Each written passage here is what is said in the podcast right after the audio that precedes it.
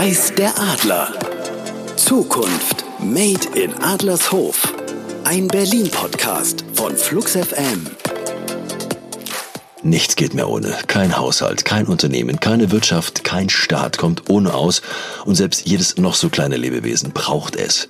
Energie. Energie ist das, was uns Menschen befähigt zu arbeiten oder was uns Wärme oder Licht spendet. Energie, die wir von außen bekommen, das wissen wir inzwischen, ist ein kostbares Gut.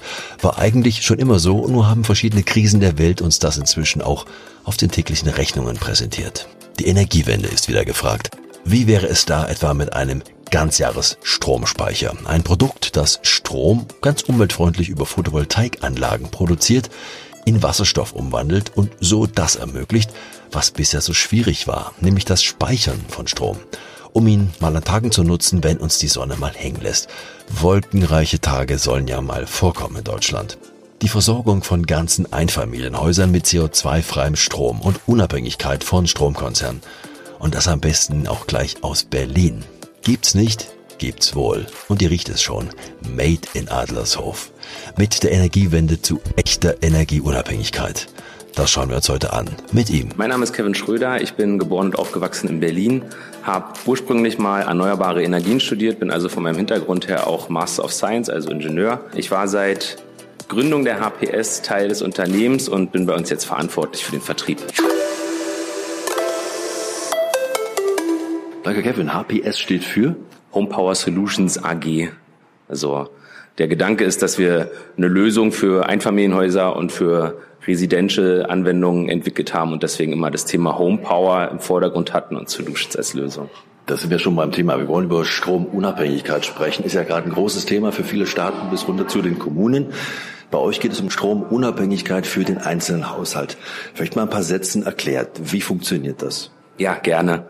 Also der, die große Herausforderung unserer aktuellen Welt ist ja, dass wir so viel wie möglich erneuerbare Energien gern auch nutzen wollen. Und die Herausforderung dabei ist insbesondere, dass gerade Solarstrom vor allem im Sommer und tagsüber zur Verfügung steht und es bis jetzt außer unserer Piquer noch keine Anwendung gibt, die es schafft, den Strom vom Sommer in den Winter zu transportieren. Und dafür haben wir den tatsächlich weltweit ersten Ganzjahresstromspeicher entwickelt, der überschüssigen Strom aus dem Sommer nutzt, um Wasserstoff zu produzieren. Dafür nutzt man einen sogenannten Elektrolyseur und dann im Winter diesen Wasserstoff wieder zurückverstromen mit einer sogenannten Brennstoffzelle, um Ein- und Zweifamilienhäuser und teilweise auch größere Anwendungen das ganze Jahr über mit dem Strom aus der eigenen Sonne zu versorgen.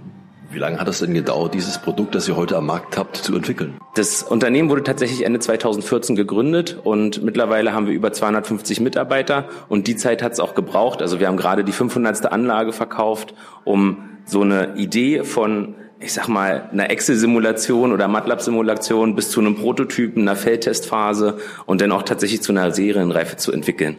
Diese gesellschaftlichen Debatten, politischen Debatten, die wir gerade haben und auch die gesamte globale Entwicklung, die müsste euch doch sehr stark in die Karten spielen. Wie bemerkt ihr das? Habt ihr Zuspruch? Wir bemerken, dass sich eigentlich viel, viel, viel mehr Leute für unser Produkt interessieren als noch vor einem Jahr oder vorher. Also es ist auf jeden Fall ein Umbruch, den wir gerade feststellen. Und man sieht, dass immer mehr Leute sich selbst versorgen wollen und auch ihre eigene Energie im Haus in die eigene Hand nehmen wollen. Und dafür ist unser Produkt natürlich optimal. Das heißt, die aktuelle Lage führt halt zu relativ viel Verunsicherung. Das spüren wir auch bei den Leuten, die ähm, bei uns anrufen und sich für unser Produkt interessieren. Und dahingehend ist es natürlich einerseits sehr hinderlich, andererseits aber auch natürlich trotzdem noch herausfordernd, ähm, ein Produkt zu etablieren, weil es an der Stelle überhaupt noch gar nicht vorher gab auf der ganzen Welt. Also wenn ich es richtig verstehe, seid bis heute auch relativ konkurrenzlos, was das Produkt angeht. Es gibt tatsächlich in der Art und Weise, also ein Produkt, was man mehr oder weniger aus dem Regal nehmen und ohne zusätzliche Zulassung oder Prüfverfahren bei einem, in einem Einfamilienhaus installieren kann, gibt es keine Alternative auf der ganzen Welt. Es gab schon mal mehrere Projekte, die ähm, das demonstriert haben, auch schon in den 90ern auf Projektebene tatsächlich für einzelne Häuser. Aber die haben es nach meinem Verständnis nie eine Serienfertigung oder eine Serienproduktion geschafft, sondern haben nur gezeigt, dass das grundsätzlich funktioniert, das Prinzip. Wir sprechen ja von einem Produkt, das für Einfamilienhäuser geeignet ist. Berlin ist eine Stadt, wahrscheinlich habt ihr da so nicht so viele Kunden, ist hier anders. Ist das denn ein Modell, das man irgendwann noch übertragen kann auf äh, Wohnblöcke, dass auch kommunale Einrichtungen eine Chance hätten, sich daraus zu bedienen?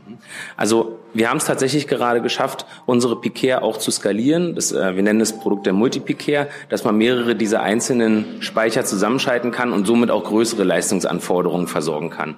Ähm, eine der wichtigen Voraussetzungen dafür ist allerdings, ich brauche, um den überschüssigen Strom im Sommer zu speichern, natürlich erstmal Überschuss. Wenn ich also jetzt ein sehr hohes Haus mit sehr vielen Wohneinheiten habe, dann habe ich am Ende nur ein einziges Dach, was den PV-Strom generieren muss und ich brauche ähm, ein gutes Verhältnis, was am Ende es ermöglicht, auch Überschüsse zu generieren, die ich dann speichern kann. Also in gewissen Größen, ich sag mal so in einem mittelgroßen Mehrfamilienhaus, kann es durchaus sinnvoll sein, auch mehrere Piquer miteinander zu verschalten. Haben wir auch schon bewiesen, dass das gut funktioniert. Ähm, man muss es sich dann aber nochmal im Detail angucken. Aber dafür beraten wir auch super gern. Muss es denn an ein Dach gebunden sein oder gäbe es auch die Möglichkeit, die Solaranlagen im Garten aufzustellen, zu platzieren, auf der Wiese? Mhm. Das ist total möglich. Also das Wichtige ist nur, ich habe die Photovoltaikanlage, die Solaranlage ähm, in der Nähe im eigenen Grundstück, dass ich die auch tatsächlich mit der Piquer verbinden kann. Wir sprechen von Stromunabhängigkeit. Gleichzeitig äh, ist eine Abhängigkeit von der Sonneneinstrahlung da. Wie, wie, welche Garantie könnt ihr denn geben, dass das funktioniert und dass man im Winter nicht doch, wenn der Winter sehr hart wird, äh, im Kalten sitzt? Also garantieren kann man natürlich ähm, das Wetter nie. Und am Ende hat auch der Bewohner und der Betreiber der Anlage ein eigenes äh, eine eigene Verantwortung dem gegenüber, weil er natürlich steuern kann, wie viel Strom er selber verbraucht und wann er den verbraucht. Wir haben die Erfahrung gemacht, dass es gut funktioniert. Wir haben auch teilweise sogar Kunden, die gar keinen Stromnetzanschluss mehr haben. Die allermeisten, also ich spreche davon 95 Prozent, haben neben unserer Piquet auch noch den konventionellen Stromanschluss, damit sie im Sommer auch noch Überschüsse, die sie vielleicht nicht für den Speicher brauchen, einspeisen können oder eben auch im Winter im Zweifelsfall. Es gibt jetzt den Jahrtausend Winter und die Sonne scheint ähm, ewig den ganzen Winter nicht eine Sekunde und ich habe trotzdem einen riesigen Verbrauch, dann kann man auch noch ein paar Kilowattstunden Strom aus dem Netz ziehen. Ihr seid noch ein Berliner Startup, nehme ich an, über den deutschen Markt. Welche Pläne habt ihr denn mal darüber hinaus zu gehen? Also derzeit ähm, fokussieren wir uns vollständig auf den deutschen Markt. Es gibt Ideen, wir haben auch schon einzige, äh, einzelne Projekte in der Schweiz umgesetzt, dass wir jetzt vor allem die deutschsprachige Region Europas erschließen werden, aber das ist noch relativ unkonkret. Wie wichtig war denn für euch dieser Standort Adlershof, also dieser Wissenschaftspark, wo die Vernetzung ja auch gut funktionieren soll mit anderen äh, Herstellern, mit, mit der Wissenschaft? War das für euch ein zentrales Element, euch für Adlershof zu entscheiden? Also ich würde sogar gehen, so weit zu gehen zu sagen, dass es entscheidend für uns war weil gerade die Standortfaktoren, die gegeben waren, ähm, um jetzt zum Beispiel auch mit Wasserstoff zu arbeiten, war wirklich sehr, sehr gut unterstützend von der ganzen Infrastruktur her. Wir konnten Brennstoffzellen und Elektrolyseure nutzen und testen und wir konnten ähm, auf relativ viel Wissen zurückgreifen, was ohnehin in der Region schon entstanden ist. Dadurch, dass es viele, es gibt eine Universität, es gibt viele andere forschende und entwickelnde Unternehmen und man hat relativ viele, wenig kurze Wege und man trifft sich auch zwischendurch einfach mal in den Restaurants in der Nähe und kann sich da austauschen. Also es war wirklich sehr, sehr fruchtbar für uns, das nutzen zu können. Zum Schluss, ich kann mir vorstellen, für viele ist das interessant. Natürlich stellt man sich die Frage, wo sind denn da die Kosten? Wir wollen jetzt keine Werbung machen. Trotzdem wäre es spannend zu wissen, was muss man denn da einplanen, wenn man so eine Idee verfolgen möchte? Ja, ähm, das ist natürlich eine ganz entscheidende Frage. Die Piquet liegt zwischen 85 und 120.000 Euro pro Haushalt, also pro Einfamilienhaus. Ähm, das ist erstmal ein stolzer Preis, der aber jeden Cent wert ist. Also es ist ja schwer zu sagen, womit ich jetzt diese Kosten vergleiche, weil es gibt ja auf der Welt noch nichts, was genau die, gleich, die gleichen Zweck erfüllt. Deswegen vergleicht man es gerne zum Beispiel mit dem Strom, den ich aus dem Netz ziehe. Da kann man sagen, okay, innerhalb von 20 bis 30 Jahren hat sich das amortisiert. Ich weiß also jetzt schon ganz genau über die nächsten Jahrzehnte, wie hoch meine Stromrechnung sein wird, weil ich produziere den Strom ab sofort ja selbst und kann es deswegen auch in der eigenen Hand haben, ähm, wie viel die Kilowattstunde, die ich verbrauche, tatsächlich kostet. Und darüber hinaus habe ich aber eben die CO2-freie, denn der Strom kommt die ganze Zeit über vom eigenen Dach und auch komplett netzsichere, also netz, netzunabhängige Lösung, die auch dann funktioniert, wenn das Stromnetz mal ausfällt. Wir haben zum Beispiel Kunden, die ähm, in einer Region waren, das war, ähm, werde ich nicht vergessen, Entschuldigung für die kurze Anekdote, es ist ein Kunde in Bayern, ähm, da ist tatsächlich, es gab einen ziemlich starken Winter vor, ich glaube, drei Jahren und da ist in dem gesamten Dorf, in dem er wohnt, das Stromnetz ausgefallen und erst nach Tagen hat er das selbst mitbekommen, weil sein Haus die ganze Zeit über ganz normal weiter funktioniert hat und irgendwann erst seine Nachbarn mal zu ihm gekommen sind und gefragt haben, warum bei ihm eigentlich abends noch das Licht brennt, wo überall anders noch Kerzen schon Kerzen an sind. Ähm, und diese Sicherheit selbst hat natürlich auch einen Wert. Den kann man aber aktuell, weil es eben wie gesagt keinen wirklichen Vergleich gibt, schwer jetzt in, in Ziffern fassen. Also eine Piquea lohnt sich meiner Meinung nach nach der ersten Sekunde. Es gibt auch sehr, sehr attraktive Fördermittel, die man in Deutschland nutzen kann, insbesondere in Berlin übrigens. Ähm, und dann muss natürlich jeder am Ende selbst entscheiden, ob, ob er das Geld dafür nutzen möchte, auch seinen zukünftigen Generationen ähm, eine sichere Energieversorgung zu hinterlassen. Eine zentrale Frage für Leute, die sich für dieses Thema interessieren, ist das Thema Wirkungsgrad. Wie sieht's denn damit bei euch aus? Ja, das ist eine super wichtige Frage, die wir sehr häufig hören. Ähm, es ist so, dass während des gesamten Wasserstoffproduktions- und Rückverstromungsprozess wie die ganze Abwärme nutzen. Das heißt, es gibt während des Speicherns im Grunde keine Verluste, die nicht auch im Haus genutzt werden können. Die ähm, wenn ich über Wirkungsgrad spreche, dann ist es ja immer eine Wärme, die anfällt, während ich irgendeinen anderen Zweck erreichen möchte.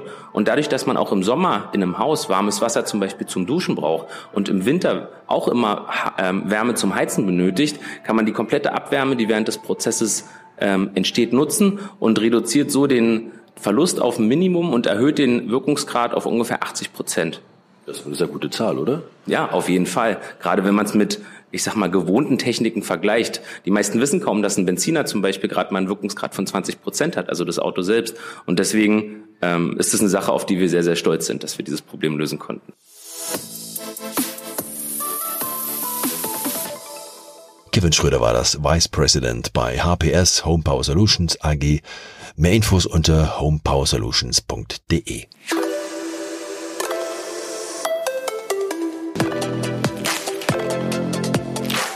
Innovation hoch, Müll runter. Die alte Telefonzelle, die inzwischen zur Buchtauschbörse wurde, die kennen wir alle. Dieses Modell macht jetzt Karriere für noch mehr Recycling in Adlershof.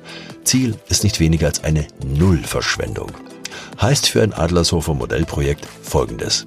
Die Berliner Stadtreinigung BSR und die Charlottenburger Baugenossenschaft haben vor ein paar Tagen eine sogenannte Nachbarschaftsbox eröffnet. Die Bewohner können hier kostenlos Schließfächer nutzen, zum Beispiel um ausrangierte, gut erhaltene Gegenstände zur Weiternutzung an andere abzugeben. Die Box sieht ein bisschen aus wie eine DHL oder Amazon Paketabholstation. Vier von insgesamt zwölf Schließfächern stellt die BSR zur Verfügung. Diese Kiez locker, die können kostenlos genutzt werden, übrigens auch von allen Nicht-Adlershofern, die gern dort schöne und gute Dinge weitergeben wollen die Sie selbst nicht mehr brauchen. Adressen und Auslastungsanzeige, die gibt's online unter bsr-kiezlocker.de.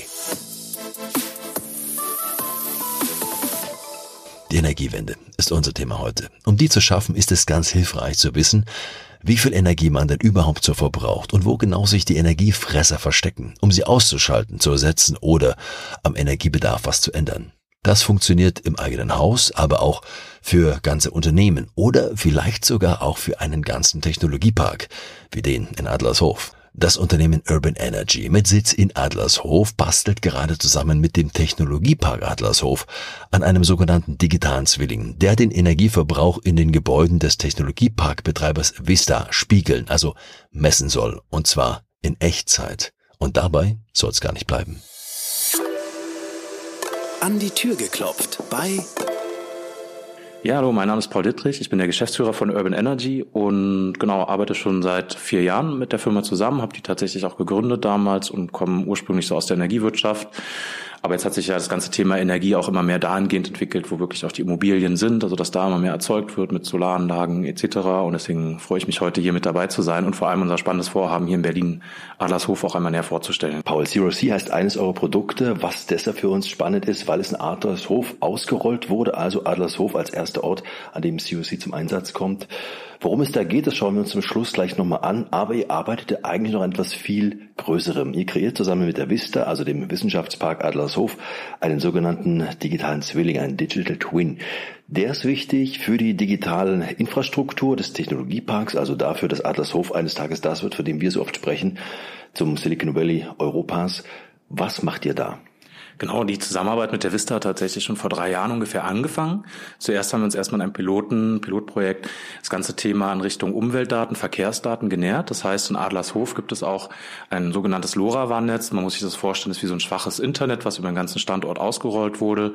Und dann haben wir an verschiedenen Straßenknotenpunkten einfach mal gemessen, wie viel, wie hoch ist gerade die Umweltbelastung, also Feinstaub, CO2-Belastung und auch die Verkehrsdaten gemessen, also wie viele Autos fahren da einfach so lang. Das hatte so ein bisschen zur Zielsetzung, dass man natürlich auch den Verkehr Verkehr allgemein ein bisschen effizienter machen will, aber natürlich auch wissen will, wie viel, wie, wie stark ist gerade die Feinstaubbelastung. Vielleicht auch in Richtung mal so ein, eine Warning-Funktion, dass wenn die Mitarbeitenden oder die Unternehmen, die da halt ansässig sind und die Kollegen, die da jedes, äh, jeden Tag ein- und ausfahren, dann auch wissen, okay, wie groß ist gerade die Belastung. Damit hat alles angefangen. Und dann hat sich aber in den letzten Jahren immer mehr herausgestellt, ich meine, wir haben es ja gesehen, auch durch die Energiekrise, dass das ganze Thema Energie ungemein wichtig ist für Unternehmen, aber natürlich auch für Immobilienbetreiber insbesondere, weil viele Immobilienbetreiber haben natürlich auch äh, einen großen Energiebedarf einfach für ihre eigenen Immobilien und wollen jetzt natürlich auch gucken, wie kann die Energie noch effizienter sein, zum einen, was kann man vielleicht auch als Immobilienbetreiber, also ein Standortbetreiber noch machen in Richtung zum Beispiel auch Erneuerbare. Es gibt jetzt die Photovoltaikanlagen, Wärmepumpen, also ganz viele Möglichkeiten, um selbst Energie auch kostengünstig zu, äh, zu produzieren vor Ort. Und da hat die Vista gesagt, passt auf, das erste Vorhaben lief so gut, wir würden gerne weiter mit euch zusammenarbeiten, jetzt in diese Richtung. Und wir nennen das ganze Vorhaben digitaler Zwilling, weil ein digitaler Zwilling ist einfach eine schöne Art der Visualisierung, um das einfach das ganze Thema auch wirklich ansprechend aufzubereiten. Und im Frühjahr hatten wir oft so ein bisschen so, ich sag mal, Systeme, die sich zum Beispiel auch an Ingenieure gerichtet haben, so ein klassisches Energiemanagementsystem, so Gebäudeleittechnik. Das sind teilweise schon so Systeme, die so vielleicht in den 90er Jahren entwickelt wurden, die sehr technisch, sehr umfangreich sind. Und deswegen war es teilweise auch schwierig, den Überblick zu behalten. Und ein digitaler Zwilling ist wirklich wie so eine Karte. Man kann sich die ganzen Gebäude auch angucken. Darüber war es dann möglich, tatsächlich dann einfach ganz an äh, schneller Entscheidungen zu treffen, schneller Maßnahmen zum Beispiel auch abzuleiten und zu sehen, was passiert jetzt hier eigentlich in meinem Quartier. Und das haben wir die letzten zwei Jahre da ganz erfolgreich umgesetzt und sind jetzt auch schon live gegangen. Also das ganze System ist schon zumindestens für die, äh, für die Gebäude der Vista, also von den Immobilienbetreiber vor Ort dann auch schon da vorhanden, genau. Also digitaler Zwilling bedeutet in dem Zusammenhang praktisch visualisiert, live sehen zu können, was gerade Energiehaushaltsabgaben passiert. Ja, richtig, genau. Also es ist wirklich ein, in dem Fall ein energetisches beziehungsweise auch ein CO2-seitiges Abbild der ganzen Immobilien. Und das Schöne ist, wir sehen halt die Immobilien dann auf einer Karte, können die einzelnen Immobilien da anklicken und sehen genau, was wird jetzt energie, energieseitig da verbraucht, also wie groß ist gerade der Energieverbrauch, Strom, Wärmeverbrauch.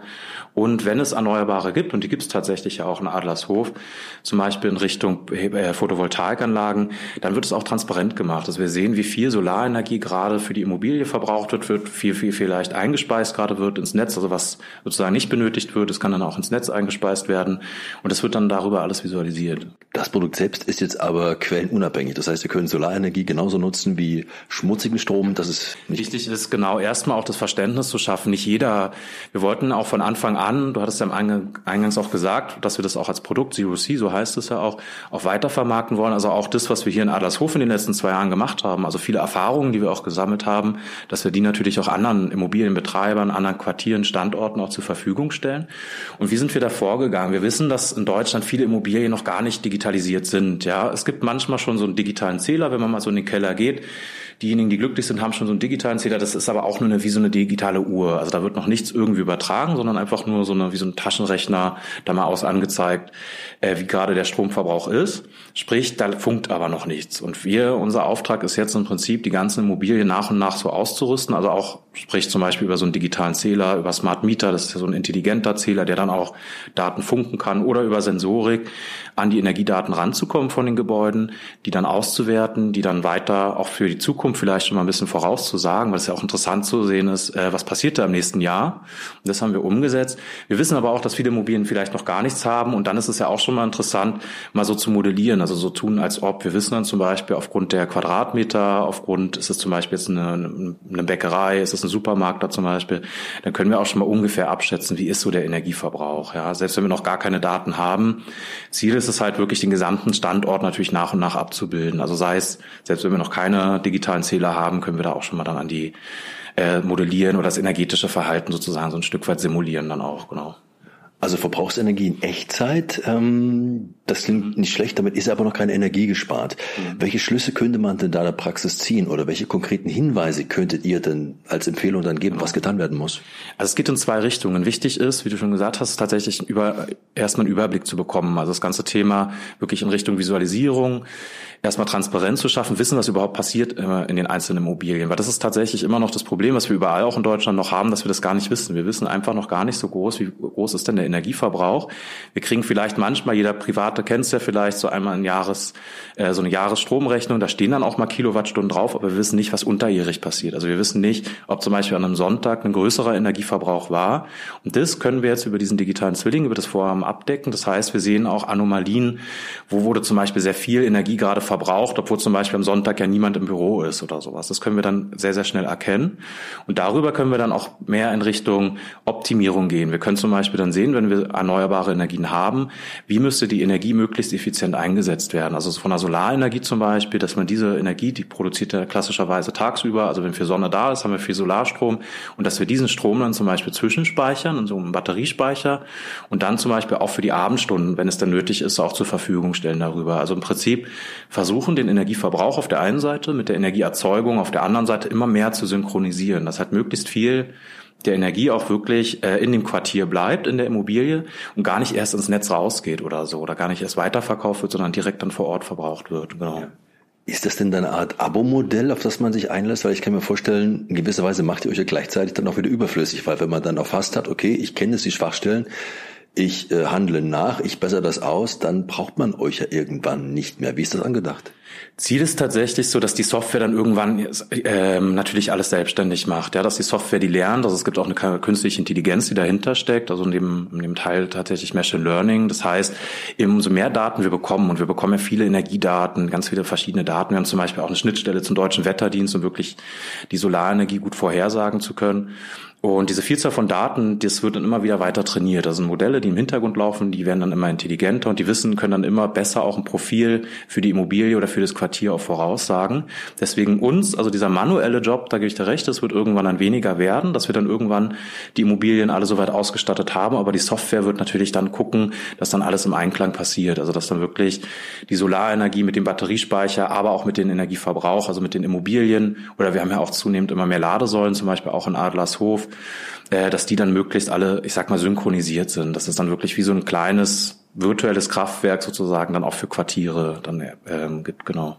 Aktuell macht ihr das mit der Vista zusammen und den Vista-eigenen Gebäuden. Ihr habt auch den Plan, damit ganz Adlershof mal zu bedecken. Genau, Ziel ist es tatsächlich auch wirklich wie so eine Blaupause, dass wir zeigen, okay, die Vista kann es mit den eigenen Immobilien und die anderen Unternehmen, da sind ja über 1000 Unternehmen in Adlershof auch angesiedelt, denen es auch zur Verfügung zu stellen, zu sagen, passt auf, macht doch mit, wir wollen hier auch als Adlershof klimaneutral werden. Das ist unser, unser Ziel, ja nicht nur Adlershof, sondern auch Berlin, auch Deutschland möchte ja in diese Richtung gehen. Aber hier in Adlershof das sozusagen als ja, als Experiment zu nutzen, dass man da einfach in diese Vorreiterrolle geht und dann sozusagen das auch den anderen Unternehmen zur Verfügung stellt. Und jetzt jeder, der mitmachen möchte, der kann dann im Prinzip auch seine Energiedaten zur Verfügung stellen. Also der muss sich einmal dafür bereit erklären natürlich. Dann bekommen wir auch die Energiedaten. Und was bekommt er wiederum, wenn er da mitmacht? Er bekommt dann zum Beispiel seinen, einen Teil des Nachhaltigkeitsberichts, den er da zur Verfügung stellt. Das ist einfach eine CO2-Bilanz für seine Immobilien, für sein Unternehmen. Die kann er dann wiederum nutzen für seinen zum Beispiel Nachhaltigkeitsbericht, den man ja auch jährlich erstellen muss oder auch zum Beispiel in Richtung Energie, Umweltaudits. Da gibt es ja ganz viele verschiedene, ich sag mal, regulatorische Anforderungen an so ein Unternehmen. Und da gibt es dann einfach Möglichkeiten, dass er die Daten weiter nutzt in aufbereiteter Form, also zum Beispiel eine, so eine PDF-Report dann erhält und dann immer auch den Überblick über seine eigene Immobilien auch bekommen, genau. Ja. Adlershof Berlin Deutschland hast du genannt und äh, ihr wollt ja mit dem kommerziellen Produkt Zero Seed dann auch raus. Wäre das ein Produkt auch für den Weltmarkt? Auf jeden Fall. Wir sehen es ja jetzt schon viele. Das Schöne an der EU oder auch an dem, ähm, ja, von der Idee der Europäischen Union ist ja auch, dass wir viele Regularien jetzt tatsächlich auch vereinheitlichen. Also vieles, was gerade auch im Bereich Nachhaltigkeitsreporting kommt, sind auch tatsächlich Vorgaben, also Richtlinien von der EU, die dann in nationales Gesetz umgewandelt worden. Und gerade hier in Europa lässt sich das tatsächlich dann auch sehr gut übertragen. Wir haben zum Beispiel jetzt in vielen Ländern schon einen Standard für CO2-Äquivalente, dass man das auch wirklich in Richtung Vergleichbarkeit mehr schafft, nicht nur zwischen den Ländern, sondern später dann natürlich auch zwischen den Unternehmen, zwischen den einzelnen Immobilien. Und das ist das Schöne. Und letztendlich, wenn wir das als ja, Welt, sage ich mal, auch weiter verfolgen. Das Thema Klimaneutralität ist natürlich unglaublich wichtig, dass da immer mehr Länder immer mehr mitmachen und dass gerade diese Hemmschwellen am Anfang, wo man vielleicht sagt, ah, wir wissen es noch nicht genau, wie wir uns dem Thema nähern, immer mehr sinken. Und das ist natürlich toll, ja auch mit der Vista an der Stelle zusammenzuarbeiten, weil sie einfach ja, der festen Überzeugung ist, dass das ein Zukunftsthema ist, dass es wichtig ist, aber dass man halt auch einfach mal den ersten Schritt machen muss. Und das würde mich tatsächlich auch freuen, wenn wir da mehr Immobilienbetreiber, aber auch Unternehmen davon überzeugen können, dass es gut ist, einfach mal den ersten Schritt zu gehen, so ein bisschen die ganzen ähm, was viele sehen, auch die ganzen Risiken vielleicht erstmal beiseite packen, berücksichtigen schon von Anfang an, aber nicht gleich in, über das Thema, ich sag mal, in Deutschland ist es immer sehr beliebt, über das Thema Datensicherheit zu sprechen. Und das ist auch ein wichtiges Thema, das muss auch berücksichtigt werden, aber dass es nicht gleich von Anfang an dann daran scheitert, dass wir dann da nicht weiterkommen, sondern da den, den Mut dann auch fassen, genau. Ja. Wenn ich mich jetzt als Pri Privathaushalt dafür interessiere, 80 Quadratraumwohnung, ich weiß, bei dem einen oder anderen Fenster zieht es ein bisschen, würde dann gucken, welche Schwachstellen habe ich. An den Endverbraucher richtet sich das aber nicht, oder?